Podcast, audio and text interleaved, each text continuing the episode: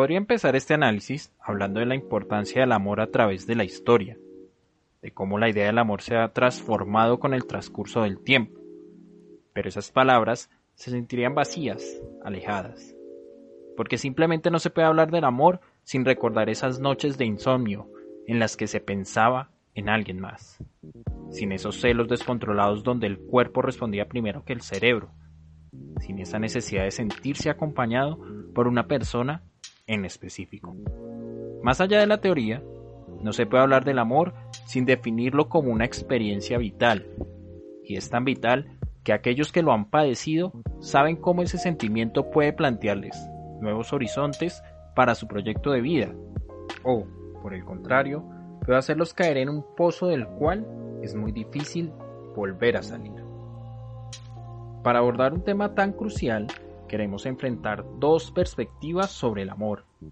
La perspectiva idealista, que encarna Platón, y su idea del amor como una búsqueda de lo bello y de cosas buenas, y la perspectiva realista, que encarna Tolstoy, y su idea de que el amor consiste solo en tomar posesión del cuerpo del otro.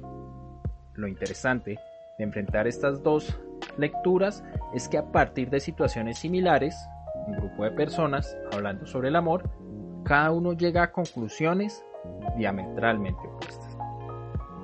¿Por qué escogemos estas dos perspectivas? Básicamente, estas son las ideas con las que nos acercamos a la experiencia amorosa.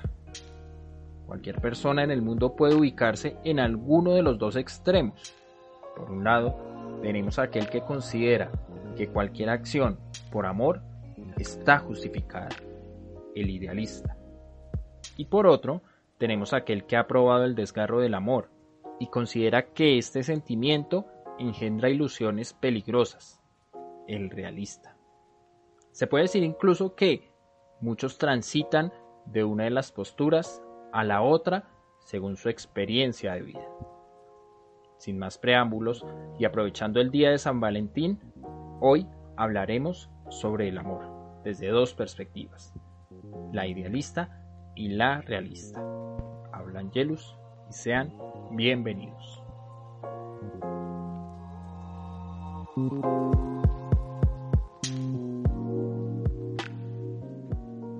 Capítulo 1. Platón, el amor por lo bello y por el conocimiento. Uno de los conceptos más manoseados y tergiversados de la filosofía es el concepto de amor platónico. Probablemente alguien en algún momento te ha preguntado, ¿cuál es tu amor platónico? Y luego, al ver tu cara de estupefacción, dirá que el amor platónico es el amor imposible. La mayoría, cuando se le pregunta por su amor platónico, piensa en un o una artista, modelo, actor, actriz con los cuales es imposible entablar una relación. Sin embargo, nada más alejado de la definición platónica sobre el amor. Para evitar malentendidos, vamos a aclarar qué significa para Platón el sentimiento amoroso. Para nuestro filósofo, creer que el amor significa desvivirse por alguien, dejar todo por otro, solo evidencia la inmadurez ignorancia frente a lo que pasa en la vida. Para él, el amor no puede estar vinculado con una persona, mucho menos con la apariencia de una persona. ¿Por qué? Porque toda apariencia nos aleja de la verdad, no nos permite ver la realidad de las cosas. Es decir, quien entabla una relación amorosa solo por apariencia termina por caer, tarde o temprano, en la desilusión. Pero Platón no es ingenuo. De hecho, ve que el sentimiento amoroso tiene mucha fuerza en todos los seres humanos. De ahí que no deje de preguntarse, ¿por qué este sentimiento es capaz de hacer tanto en la vida de un individuo? Para tratar de responder a este interrogante, crea una de las leyendas más bellas que se han inventado sobre el amor. Nos va a decir que al principio de los tiempos, existía un ser andrógeno que tenía dos sexos, cuatro brazos, cuatro piernas, y era muy poderoso, tanto que un día decide enfrentarse a los dioses.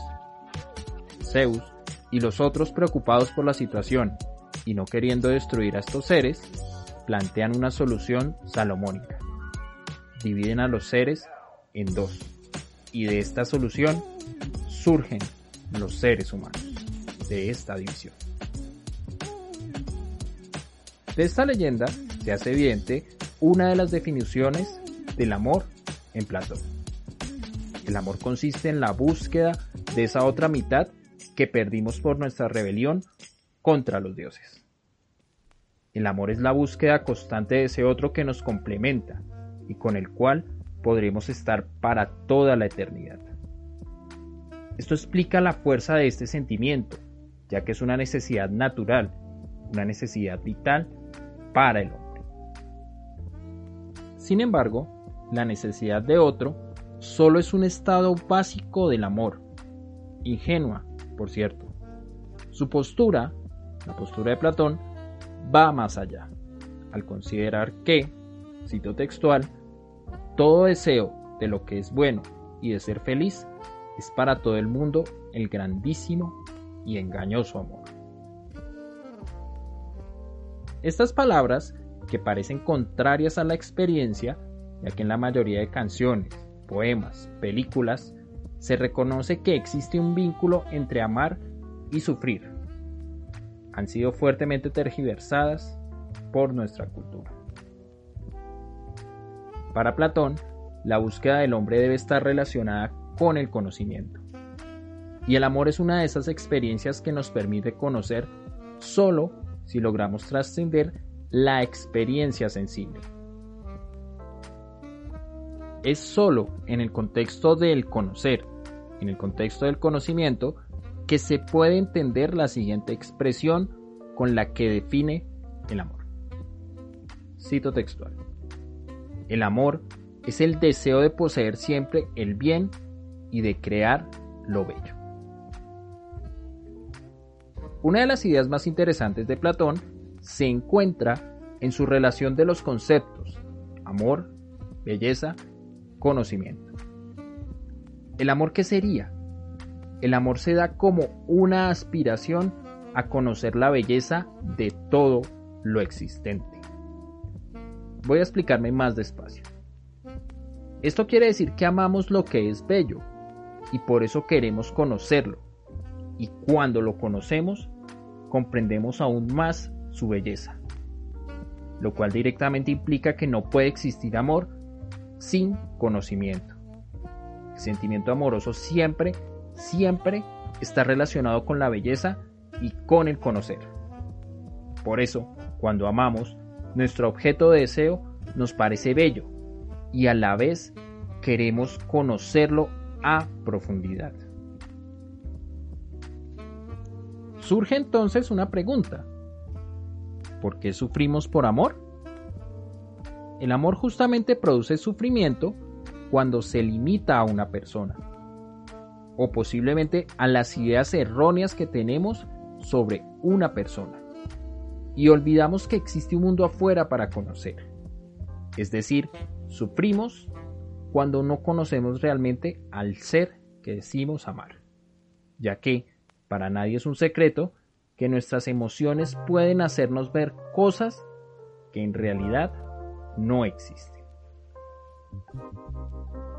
Para concluir esta primera parte podemos decir que ideas como amor platónico o media naranja son remanentes de las ideas platónicas totalmente sacadas de contexto. La idea de sufrir por amor, porque tarde o temprano así se alcanza la felicidad. La idea de soportar todo porque la otra persona es mi media naranja o mi alma gemela son atribuciones que se le hacen a Platón, no son ideas de este filósofo. Para el escritor de la República, es evidente que una persona va a sufrir tarde o temprano, si se deja llevar por las apariencias, es decir, por las ideas erróneas sobre el mundo y sobre lo que lo rodea. Lo más interesante es que las ideas erróneas en torno al amor son las que hemos asimilado como el ideal de una relación amorosa.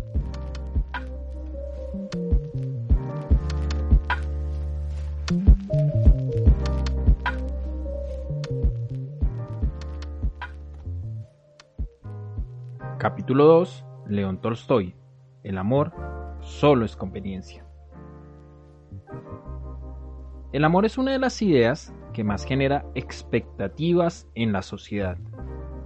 Todo lo que ves a tu alrededor, películas, libros, cómics, canciones, te grita que debes conseguir una pareja para ser alguien en la vida, para ser feliz. Es probable que al principio vivas para ese ideal, que te esfuerces en conseguir a alguien que llene los vacíos de tu vida.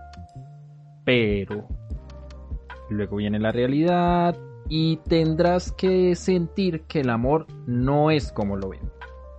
Esta justamente es la postura de León Tolstoy. El amor es un engaño que produce sufrimiento. Tolstoy y Platón están de acuerdo en un punto. Lo que aprendemos sobre el amor son un conjunto de ideas erróneas. En nuestra experiencia de vida nos vemos enfrentados a dos tipos de discurso. Por un lado tenemos el de las películas, las novelas, que insisten en que el amor es bello, es bueno, incluso es la realización del ser humano como individuo. Sin embargo, por otro lado, la experiencia nos empieza a decir otra cosa. Los celos, la rabia, la ira, el miedo son muestras que eso que llaman amor no es como dicen que debe ser. Por esta razón en su cuento, uno de los protagonistas va a preguntar a sus compañeros, ¿qué debe entenderse por verdadero amor? Para la mayoría, que considera que el amor existe y que conocemos perfectamente de qué se trata, la pregunta es superflua. Pero si indagamos a profundidad, si nos damos cuenta que lo que llamamos amor es lo que nos enseñaron que es el amor, que muchas veces no se encuentra relacionado con lo que se vive en realidad frente a este sentimiento. En otras palabras, confundimos el deseo con la realidad. Esta confusión queda bellamente plasmada en el siguiente diálogo del cuento. La sonata Kreutzer. Bien, sí señor. Pero, ¿cómo ha de entenderse ese amor? Todo el mundo sabe lo que es el amor, dijo la señora deseando evidentemente poner fin a la discusión. Pues yo no lo sé, y desearía saber cómo lo define usted. ¿Cómo? Muy sencillo. El amor. El amor es la preferencia exclusiva de una persona a todas las demás. Una preferencia por cuánto tiempo. Por un mes, por dos días, por media hora.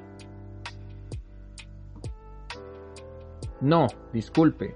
Usted no habla de la misma cosa. Sí, hablo absolutamente de lo mismo, de la preferencia de una persona a todas las demás. Pero, pregunto, ¿una preferencia por cuánto tiempo? ¿Por cuánto tiempo? Por mucho, y a veces por toda la vida. Pero eso no se ve más que en las novelas y en la vida jamás pasa. Más adelante agrega, sí, ya sé, dijo gritando más que todos. Ustedes hablan de lo que se cree que existe y yo hablo de lo que existe de hecho. Cualquier hombre experimenta lo que ustedes llaman amor por toda mujer bonita. La búsqueda de Tolstoy, a diferencia de la de Platón, va a centrarse en desnudar el ideal del amor y mostrar cómo todas las ideas erróneas tienen consecuencias y terminan por generar sufrimiento en aquellos que viven creyendo en ideales como el amor eterno, en felices para siempre, en la fidelidad de él y para el ser amado. Estos ideales sobre el sentimiento amoroso terminan por volvernos ingenuos y no evidencian la fuerza que tienen las pasiones en los seres humanos. Podemos decir que la perspectiva de Tolstoy es más mundana. Para él, lo que puede ser el amor, el ideal de la búsqueda de lo bello, el conocer, el proteger al otro por toda la eternidad, y todos esos ideales que se venden a menudo como el sentimiento del amor, lo tienen sin cuidado. Su búsqueda consiste en establecer cuál es la realidad de esa emoción. Y justamente esa realidad va a estar embargada por los celos, por el engaño, el deseo. El amor, en la sonata Kreutzer, no consiste en la búsqueda del bien o del conocimiento. Nuestros motivos siempre son más simples, y esto lo reconoce nuestro protagonista cuando afirma. Sabe muy bien que nosotros no hacemos más que mentir al hablar de la elevación de nuestros sentimientos. Lo que buscamos es la posesión del cuerpo. Si la raíz del sentimiento es la satisfacción de un deseo, implícitamente estamos considerando que el otro es un objeto al servicio de nuestro deseo y, por ende, ese otro, ese cuerpo que es el otro, debe estar al servicio únicamente de nuestro placer. Y no es que exista una víctima o un victimario, lo que existe es que ambos se ponen de acuerdo en usar la mentira para satisfacer sus propios intereses. Los celos, entonces, se dan en esa línea. Si el otro es un cuerpo, un objeto que debe satisfacer mis intereses, no un sujeto que puede cambiar de parecer o cambiar sus aspiraciones, ese objeto me debe exclusividad. Nuevamente nuestro narrador nos ilumina con sus certeras palabras. Lo horrible era que me creyera con un derecho indiscutible al cuerpo de mi mujer, como si ese cuerpo fuera mío, siendo que yo no podía poseer ese cuerpo, que no era mío, sino que su dueña podía hacer de él lo que no quería yo. Y yo no podía hacer nada ni contra ella ni contra él. Este realismo es lo que aleja al escritor ruso del filósofo. El amor desde su perspectiva consistiría en el engaño acordado de dos que pretenden vivir un ideal, pero que terminan siendo devorados por el peso de la verdad porque todo aquello que pudimos desear con desespero en algún momento puede convertirse en lo que más odiemos en un futuro.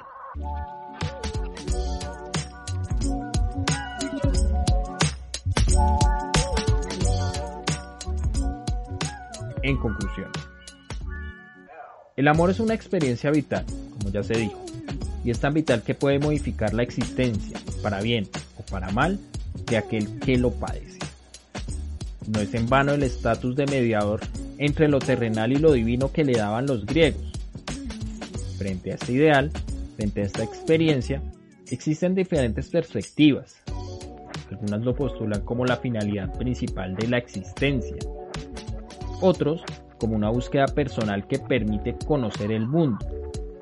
Algunos como un engaño que puede traer graves consecuencias a quien se somete a sus dulces cantos. Lo interesante de la experiencia amorosa es que, aunque se hayan escrito toneladas de análisis, de estudios, de poemas, es tan fuerte que siempre se siente nueva y vital. Cada relación amorosa es tan potente que siempre se siente única y su fuerza es tal que puede llevarnos directamente al cielo o puede hacernos descender al infierno. ¿Qué es el amor entonces? El amor es una pregunta que siempre permanece abierta, donde cada uno debe explorar, con besos, lágrimas, abrazos y sonrisas, lo que significa el amor.